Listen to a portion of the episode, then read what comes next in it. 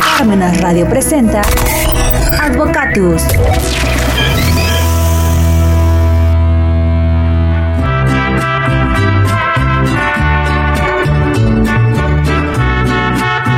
Hola, ¿qué tal? Buenos medios días y como siempre, o casi como siempre, después de las 12 campanadas de reloj de catedral que se escuchan aquí hasta Parmenas Radio, damos inicio al programa Advocatus. Hoy, con esta modalidad, luchando contra la adversidad, pero estamos presentes y vivos y revivos.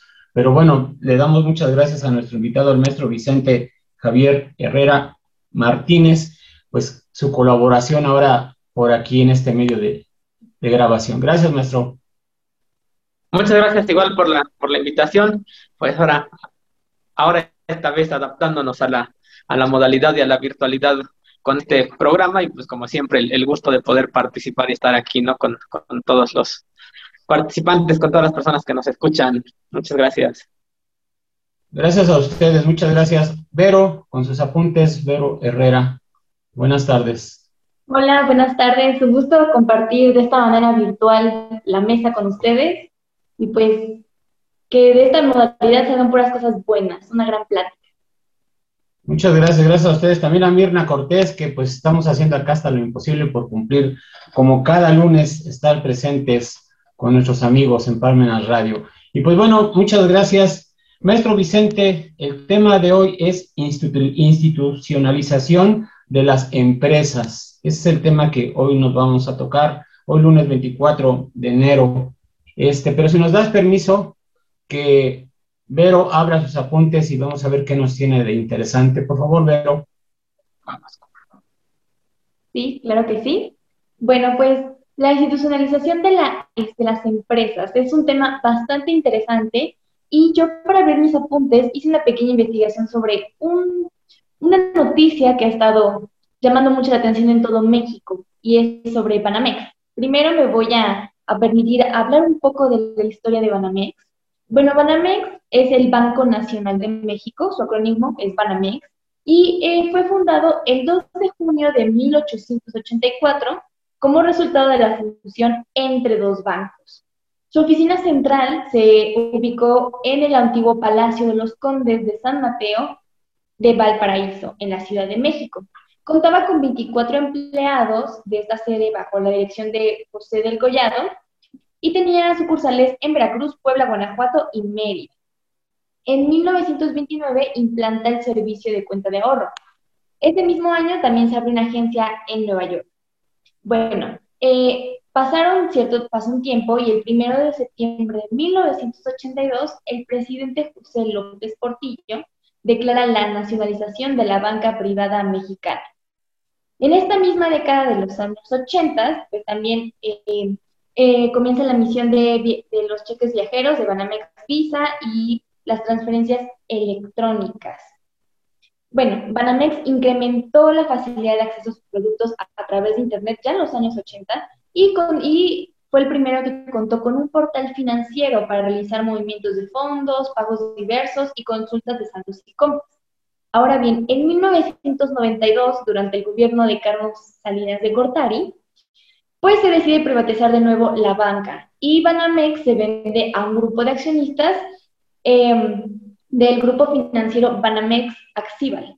Sin embargo, en 2001 eh, se decidió vender esta parte al grupo Citigroup por 12.500 millones de dólares. Esta siendo la transacción más importante financiera celebrada entre México y Estados Unidos.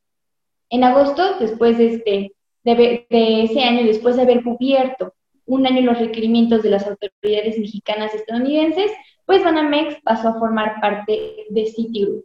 Yo hablo un poco sobre Banamex porque es muy importante estos cambios que ha tenido y los que tendrá, eso les comentaré después, porque va muy relacionado con la institucionalización de las empresas. Pero para que nos explique mejor, eh, le quiero pedir al, al doctor, al maestro, que por favor nos explique qué es este concepto y cómo se va a aplicar en las empresas. Muchas gracias, Vero, muy amable. Pues, maestro Herrera, este, este tema de las empresas, pues obviamente es muy actual, es muy vigente, y las empresas, pues son las que mueven al mundo, los encargados de mover los dineros. en, el mundo. ¿Cómo iniciamos tu intervención, maestro? Pues hablando de institucionalización, ¿no? De, todos los detalles, de todo lo que nos lleva a crear un negocio, empezamos, ¿no? De, surgimos a través de ideas, todos los negocios surgen a través de, una buena idea, ¿no? Eh, ahí todas las personas, pues cuando, cuando deciden poner su negocio, diversos factores los han de motivar. Normalmente surgen en el, en el nido familiar, muchos otros eh, también a través de amigos. Pero ¿qué pasa con, con, los negocios? ¿no? Pues, pues surgen a través de esta idea, pero pocas veces se, planean de manera adecuada o empiezan a, verse, a considerarse hacia un futuro donde el, donde el negocio empieza a crecer, ¿no? Y empieza a crecer pues, de una manera considerable. Yo creo que, que todas las personas que hacen un negocio, pues la idea es trascender, ¿no? La idea es que su negocio trascienda en el tiempo, que pueda perdurar, pero, pero en realidad, ¿cuáles son las bases de, ese negocio, ¿no? Entonces, pues hay muchas bases familiares, eh, y lo ideal, bueno, lo que nosotros nos encontramos, lo que nosotros esperamos, lo ideal es que nuestro negocio pueda continuar en, un horizonte de tiempo, pues, que dure generaciones, así como ahorita se menciona, ¿no? Este, empresas como Banamex, que, que en algún momento fue, fue mexicana, pues surgieron a través de, una idea, ¿no? A través de, un grupo de personas que, a lo mejor ahí, pues a través de búsqueda de, nuevos socios, accionistas, empresarios, se logró la venta también y ahora pues con, decisiones ya hacia otros mercados, dejan el mercado mexicano. Pero el detalle, que, el problema que enfrentan muchos de estos negocios es que no trascienden de generación, ¿no? Ese es de los problemas más frecuentes, ¿no? Cuando el fundador, el, el socio fundador o de los socios fundadores, ellos empiezan a dejar el negocio, pues el negocio empieza a quedarse ahí, ¿no? Ya no, ya no continúa, las ideas cambian. Obviamente, pues para muchos empresarios, pues el negocio es como, como un hijo más, ¿no? Porque pues lo, ves como con esa idea de que pues tú quieres que crezca, tú quieres verlo crecer, llegar, lo, lo que tú esperas es que tus hijos vivan de ahí, tus nietos, o sea, muchas generaciones, ¿no? Pero cuando se ese cambio generacional, pues pocos son los negocios que sobreviven y es precisamente porque no, bueno, ahí carecen de bases, no tienen, no tienen las suficientes medidas de, institucionales para dejar que el negocio empiece a funcionar por sí mismo, ¿no? Entonces, esta parte de, institucionalizar, pues la empezamos a identificar desde que definimos que los socios de los, los dueños de la empresa o el dueño, muchas veces unipersonal, empiezan a delegar, empiezan a soltar el control de su negocio. Y no significa que, ya no sea tu negocio, ¿no? tú, tú sigues siendo el dueño, pero ahora te vas a llegando de personas que contribuyan, que complementen esa idea de negocio, que, tengan esa misma visión, esas mismas ganas. Decimos muchas veces, ¿no? El, el, llegar y ponerte la camiseta del negocio es difícil de transmitir, pero eso es lo que se necesita, ¿no? Que tu negocio pueda continuar a través del, tiempo, a través de, muchos, muchos años y a través de delegación, a través de implementación de controles. Eso es lo que, lo que normalmente buscamos hacer. Ese es, hacia allá vamos con la institucionalización. ¿Qué pasa? Es muy importante todo lo que estás comentando y también lo que comentó Vero, porque pues ya también muchos empresarios se dedican a comprar y a vender empresas, ¿no? Muchas se fusionan, otras se escinden, y va cambiando, va evolucionando todo esto, o sea, el mercado de las empresas, por así llamarlo, pues obviamente también es muy activo, ¿verdad? Así es, así es, y, obviamente entre el negocio va mejor funcionando, pues se necesita esta parte, ¿no? Se necesita ahí madurez, ¿no? Ahí el, el empresario tiene que ser muy maduro para, para entender que soltar no significa que el negocio se pierda, ¿no? Sino que tengas personas que te ayuden a que tu negocio siga creciendo, porque lo que tú llega el momento en el que tienes eh, y donde se identifican factores donde es necesario institucionalizar, es empiezas a perder el control, ¿no? El negocio empieza a crecer, obviamente es lo que todos queremos, ¿no? Que tu negocio crezca, luego lo dicen, ¿no? Que crezca hasta que pierdas el control, pero el problema es que también ese es un, factor de riesgo, ¿no? Porque puede llegar el momento donde pierdas el control y pues el negocio también este, no sobreviva al, cambio, ¿no? Entonces, desde ahí se empieza a hacer el abrumante el trabajo, empieza a hacer muchísimo trabajo, muchísimas cosas que, que tú vas teniendo, empiezas a perder el control, tienes exceso de trabajo, cuántas personas también vemos, ¿no? Que te dedicas al trabajo de, ahora sí, de, que amanece hasta que anochece, este, lunes a viernes, lunes a sábado, a veces domingo, o sea, le dedicas demasiado tiempo, ¿no? Ya no es un trabajo, ya no se disfruta de la manera adecuada, ¿no? A pesar de que lo desees mucho, pues necesitamos tiempo para nosotros y pues necesitas o empiezas a identificar que necesitas personal que te apoye, pero ¿cómo le vas a dar la confianza a ese personal? ¿Cómo le vas a, empezar a delegar a, cierto personal actividades?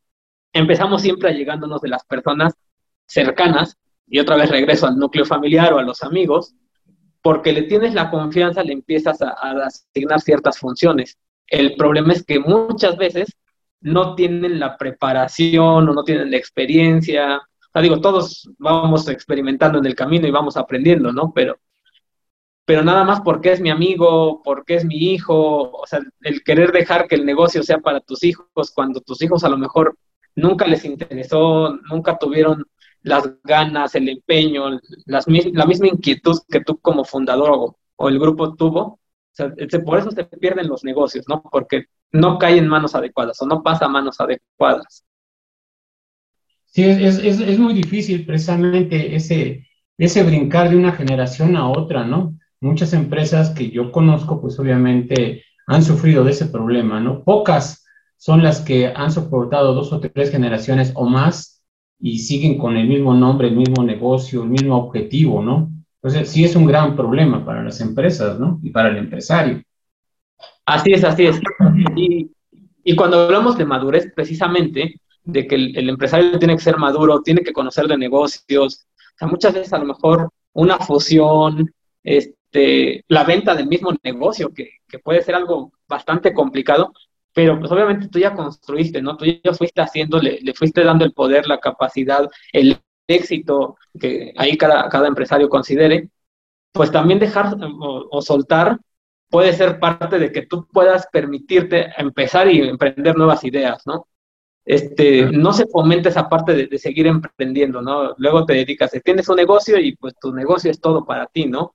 Y no ves otras áreas. Entonces también ahí empiezas a soltar este, que tu negocio deje de ser, pues a lo mejor no deja de ser de la familia, pero sí empiezas a llegarte de personas adecuadas. Y aquí es donde también, pues los jóvenes, las nuevas ideas, este, pues todo lo que se aprende a lo largo de la etapa universitaria, por ejemplo, pues se aprenden teorías, se enfoca mucho a esta parte, pues hay que dejarlos que lleguen, esas nuevas ideas, esas mentes frescas, esas personas que, que nos pueden llegar y nos van a venir a apoyar, pues hay que darles la oportunidad porque llegan a darle un giro al negocio. Ahorita lo hemos visto, ¿no?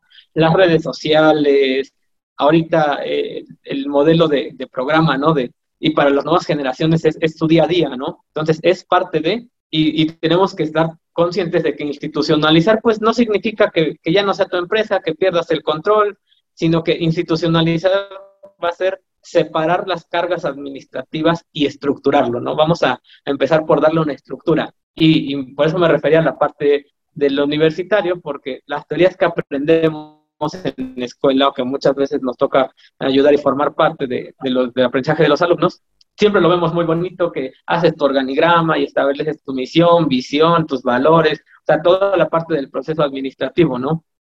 Pero cuando estás en el mercado, a ti lo que te interesa es el actuar, ¿no? Tú quieres vender, tú quieres ganar y, y la misión o los valores o la estructura, el organigrama, pues hay después, ¿no?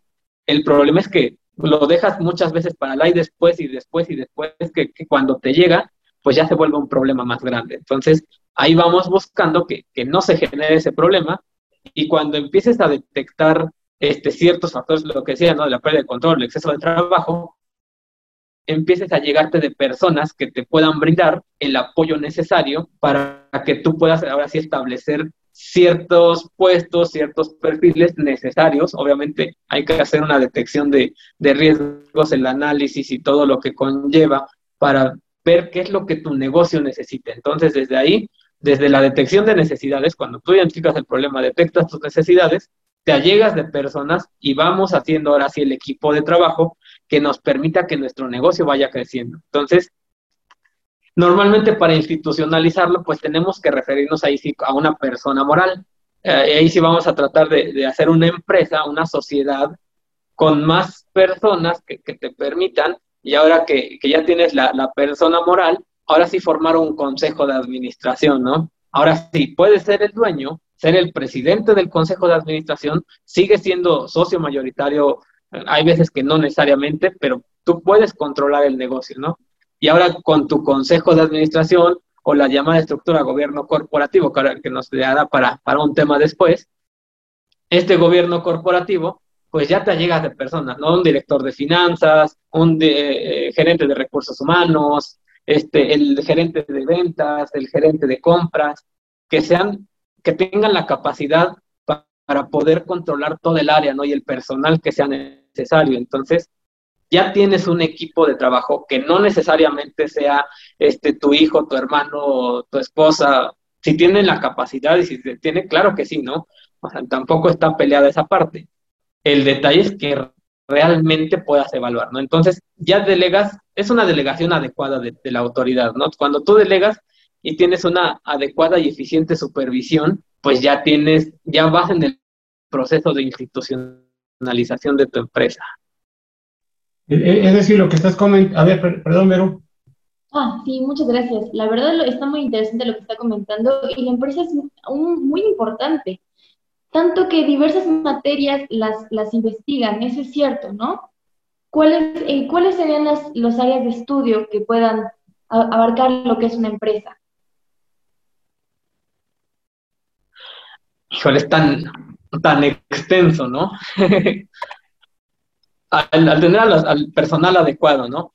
Habla, obviamente va a depender del tamaño de la empresa, ¿no? Este, ahí nos tenemos que ir guiando del tamaño de la empresa, lo que la empresa necesita, el, desde el director general, bueno, eh, cuando empiezas a delegar, pues a lo mejor tú como, como socio o como grupo de empresarios, pues vas a empezar por nombrar un directivo. Un directivo, pues ya el perfil, independientemente de, de que sea administrador, este, sea a lo mejor un ingeniero, el detalle es que tenga la experiencia como, como directivo y que se pueda ir evaluando los resultados. Aquí la idea es esa, ¿no? Cuando empiezas a delegar, cuando tienes tu estructura organizacional más definida, ¿qué es lo que tú esperas que tu personal que tienes al lado haga, ¿no? ¿Cuál es el resultado mínimo esperado? Y con base en esto tú vas evaluando, ¿no? Entonces ya tienes tu, tu director. Ahora por áreas, ¿no? ¿Qué áreas necesitas cubrir? Normalmente, pues ya saben, lo que comentaba, ¿no? El, gerente de ventas o director, ¿no? Porque también a lo mejor hablar de muchas gerencias tampoco se trata de hacer una estructura enorme y una empresa pequeña, ¿no? O sea, es una estructura adecuada. O el encargado de ventas, pues el encargado que después puede ser director, después puede ser gerente sin problema, porque también tú le das a tu personal una seguridad de que tienen un crecimiento con base en sus resultados. Ese es un plan de carrera que también la institucionalización te va a permitir hacer para, brindarle a tus empleados, a, a tu personal que colabora contigo. Entonces, ventas, compras, recursos humanos o el área de, nóminas, la parte financiera, ¿no? Que el contador o el CEO el CFO, lo que sea necesario ahí para, para cubrir el área, pero sí con la capacidad, ¿no? Si vas a contratar al, administrador, que sea el, director o, o sea, ahí la, la, persona que tú esperas que te dirija tu empresa, pues que tengas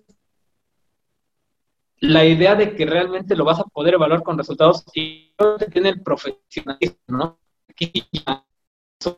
y, y la verdad es que en los negocios muchas veces se hablan, ¿no? Evalúas resultados, si el resultado es el óptimo, continúa, y si no, pues te tienes que dar la oportunidad de, cambiar el personal, porque regresa la parte del sentimentalismo, ¿no? Pues es que cómo voy a decirle que ya no, pero si es mi hijo, si es mi hermano, si es mi amigo de toda la vida y ahora le digo que pues que no cumple el perfil y que los resultados no son adecuados, ¿no? El negocio va a ser el negocio y por eso hay que empezar a separar la parte de la vida personal con, con la vida del negocio, ¿no? Lo que decía, ¿no? es como nuestro hijo y ahora pues queremos que nuestro hijo crezca y pues lo vamos a tratar de, encaminar y, de hacerle ver quiénes son las personas que mejor nos pueden ofrecer los resultados. Bien, bueno, voy a hacer otra intervención, la verdad estoy muy interesada. ¿En qué momento usted considera que es bueno empezar a delegar funciones? En el momento en el que te ves rebasado, ¿no? Obviamente, y regresa a la parte de, ¿no? Yo creo que difícilmente nos vamos a encontrar algo así, que digas, ah, voy a empezar mi negocio, yo, Vicente, hago mi negocio y ya tengo mi organigrama y necesito 10 personas y voy a contratar a tantos. O sea, es mucha estructura o, mucha planeación, lo ideal sería eso, pero pues dependerá cómo el negocio vaya avanzando. Primero, lo que normalmente hacemos pues, es que empezamos el negocio con base en la necesidad del negocio ya vamos estableciendo cuáles son los puestos que requerimos.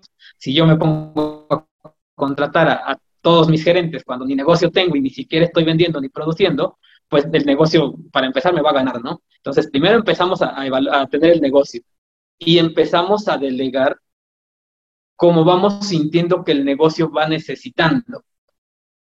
Hacer la, justamente la detección de necesidades. Si vemos que el negocio empieza a vender, pues empieza a contratar más personal de venta, ¿no? Que pueda cubrir otros lugares, que yo puedo establecer y ya cuando tengo varias personas en el mismo departamento, pues a lo mejor necesito alguien que los dirija, alguien que lidere este departamento, porque voy a necesitar que esa persona me dé los resultados, porque yo como director o ahí o parte del consejo no voy a poder sentarme con cada uno de los empleados a que me cuente exactamente qué es lo que hace, ¿no?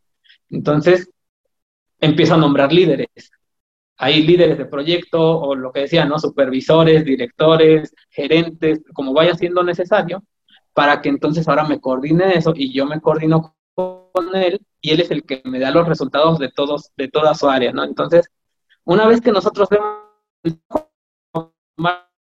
empiezo a delegar, empiezo a soltarlo hacia, hacia personas que me puedan apoyar. Esa es como la detección de necesidades. Delegar cuando el trabajo me empieza a rebasar, ¿no? Lo ideal es que no me rebase, ¿no? Claro. Eh, muchas materias estudian, como estaba comentando Vero, y tú también, eh, estudian a la empresa, porque pues obviamente la empresa es toda una institución, como tú lo estás mencionando, es el nombre del programa, él lo estudia la economía, las finanzas, eh, la psicología, el derecho, eh, los análisis de mercado, las finanzas, etcétera. Es muy importante la empresa para, para todo el mundo, ¿no? Y entonces, pues obviamente yo creo que hay que conjuntar todas esas ramas del conocimiento para poderla sacar y mantenerla a flote, ¿verdad? Sí, bien acabas de comentar, ¿no? Justamente llega el momento y, bueno, donde necesitas hasta el psicólogo para el personal, para que obviamente haga una evaluación de, cómo se están llevando las cosas. Entonces, cuando el personal está contento, cuando todos tus colaboradores están contentos, los resultados son mejores, ¿no? Pero sí, o sea, empezamos a, pensar en nuestro negocio, lo queremos establecer de manera legal, y pues voy y le pregunto al abogado, oye, ¿cuál es el procedimiento? ¿Cómo hago esto? ¿No? ¿Cómo creo mi empresa? El notario, ¿no? Ya después, cuando empezamos ya a trabajar, ahora sí, este, necesito el contador, ¿no? Que mis registros, que mi situación financiera, mis informes, mis impuestos, ahora con todo esto, ¿no? Este, aunque muchas veces nos dicen que, que ya no necesitas este, el contador o ya no necesitas ciertas áreas, ¿no? Porque tú puedes tener todo, pues la realidad es que cuando el negocio crece, pues claro que necesitas más personal, ¿no? Lo ideal es que, que nuestro negocio nos dé para contratar muchísimas personas, ¿no? Ese, ese sería, eh, vuelvo a los escenarios ideales, ¿no? Idealizamos nuestro negocio como una empresa que contrates, que tengas tu grupo de, como vemos los corporativos, ¿no? Tienen un grupo de abogados, tienen un grupo de psicólogos, o sea, pero ya tienen toda un área establecida y definida, ¿no? Entonces, ahí ya, ya no es nada más el, el, abogado, ¿no? A lo mejor necesito un abogado líder y que me lidere todo el departamento, ¿no? Las que se dedican a cobranza, por ejemplo, es... Y ahorita, ahorita, por ejemplo, lo que estamos viviendo nosotros en este momento precisamente, ¿no? El saber usar la tecnología y poder este, apreciar, ¿no? Y valorarla y sacar a flote todos los problemas, ¿no? También la tecnología ha tomado un, un lugar muy especial dentro de las empresas. Ahora necesito tener a alguien de sistemas que me pueda estar evaluando de manera constante cómo está trabajando la seguridad cibernética, todo eso, ¿no? De que pues no, no sea yo vulnerable, que tenga yo muchas cosas, pero sí, o sea, ya la parte de, tecnologías de la información, necesito personas que, que, me ayuden, que estén ahí conmigo, porque sabemos que de un día para otro, ¿sabes qué? Eh, ahorita ya no funciona esto, la computadora ya le pasó esto, ya no funcionamos sin internet, ya no funcionamos, hay muchas cosas que ya necesitamos. Y si algo nos llega a pasar, pues mejor tener ahí al personal que nos ayude de manera inmediata y nos ayude a resolver los, los errores. Pero sí, también la, la, tecnología, ahorita ya necesitamos un área de tecnologías de la información, justamente así, ¿no? Claro, incluso también, este, por ejemplo, pues estar muy al pendiente de las tendencias, ¿no? Porque pues obviamente la, la venta de los productos que tú ofrezcas, pues también tiene que ser lo que el, el público necesita, ¿verdad? Seguimos con allegarnos del personal, ¿no? El mercadólogo, decía el, administrador, las tendencias de, consumo, pues obviamente van a ser eh, tema de estudio, ¿no? la persona que nos interprete los informes también ahí en cuanto a tecnologías de la información, pues ahora el que maneja las redes sociales también es necesario una persona que se dedica al manejo de las redes, porque si tú como dueño quieres manejar las redes sociales, quieres contratar al personal, quieres estar viendo cómo venden, quieres estar, te rebasa el negocio, no te da para, para controlar todas las áreas, ¿no? Y ahí es donde pues también el negocio pues empieza a ir en declive y es donde es momento de, buscar y allegarte de personas que, que te ayuden, ¿no? Claro, todo, eso es muy importante, incluso también el mercado electrónico, no estar atento y voltear para esa otra alternativa. Así es, así es. Sí, y, ya todo esto, pues lo ideal ya cuando empiezas a, establecer estos procesos de estructura organizacional, de definir los puestos, de que le brindes a tu personal un plan de carrera, que los motives, los incentives, eh, que el personal esté contento, obviamente también capacitación, crecimiento, reconocimiento para, para ellos. No, sabemos que ahí los temas no solo son económicos, sino, sino implican muchas otras cosas, pues les vas dando un plan de crecimiento y el personal, pues obviamente se motiva a ser mejor cada día, ¿no? Y todo esto, ya la parte donde, donde vamos a ir como buscando este, darle forma a toda esta institucionalización, es que lo tengas documentado, que tengas manuales, que tengas este, documentos que avalen toda tu estructura, que, que puedas llegar y decir, aquí está mi empresa, mi empresa funciona así, ¿no? Y si yo no estoy, pues vas y buscas en el manual, lo estudias, lo lees y a, implementarlo, porque aquí tenemos los procesos documentados, ¿no? Sin importar si es la persona, aquí sí nosotros buscamos que se, se adapten a lo que nosotros queremos, ¿no? A eso es lo que, lo que buscamos, ya tener documentos formales establecidos de cómo va a funcionar nuestra empresa. Pues sí, todo lo que estás comentando, pues obviamente es muy, muy importante, pero lamentablemente hasta aquí, por este medio de, de transmisión que estamos utilizando, el tiempo nos anda presionando. ¿Con qué cerramos, nuestro Vicente Herrera? Se nos va muy rápido el tiempo, la verdad es que sí, no, ni lo sientes, digo, parte de, este, pues empezamos con recomendación para los, los empresarios, los, los emprendedores, hagan su análisis, hagan su evaluación, este, no tienes que controlar todo, tienes que aprender y tienes que ir delegando, tienes que ser maduro en delegación de operaciones, en delegación de puestos, a llegarte de personas que realmente te ayuden y pues esa es parte de la clave para que lograr que tu negocio tenga éxito, ¿no? Tener personas profesionales adecuadas y a tu lado, ¿no? Todo un equipo de trabajo que, que te ayude a crecer. Perfecto. Maestro Herrera, muchas gracias. Si nos da permiso a ver, este, que abra sus apuntes, lo último, por favor, pero. Bueno, pues antes de nada, este, todo lo que dice maestro tiene mucha, mucha razón. Es muy importante que las empresas estén bien estructuradas para que tengan un correcto funcionamiento. Y bueno, en cuanto a mis apuntes, y lo que investigué para cerrar mis apuntes es también tomando el tocando el tema de, de Citigroup, que hace unos días anunció que se va a deshacer de algunos activos, entre ellos los que están aquí en México. Bueno, eh, se va a deshacer de los servicios financieros como la banca de consumo y de las 51 instituciones que registra la Comisión Nacional Bancaria de Valores, solo cuatro pues concentran el 61.28% del total de activos para comprar este, este grupo. Entre ellas está eh, BBVA, Santander, y Banorte, que son los, los postores a, adquirir esta parte de Citibanamex. Y bueno, los posibles, y eh, de igual manera Jorge Sánchez Tello nos dice que los posibles candidatos para que puedan comprar un negocio así van a tener que ser alguien del sistema bancario o que venga del extranjero, ¿sí? Y que siempre se va a buscar, pues, que haya una oportunidad de mejorar la competencia en México. Pues bueno, muchas gracias. Se les agradece al maestro Vicente Javier Herrera Martínez, a Verónica Herrera con sus apuntes y a Mirna Cortés que nos está ayudando en la operación de todo esto. Muchas gracias, se les agradece. Nos vemos la próxima semana. Bye. Radio presentó.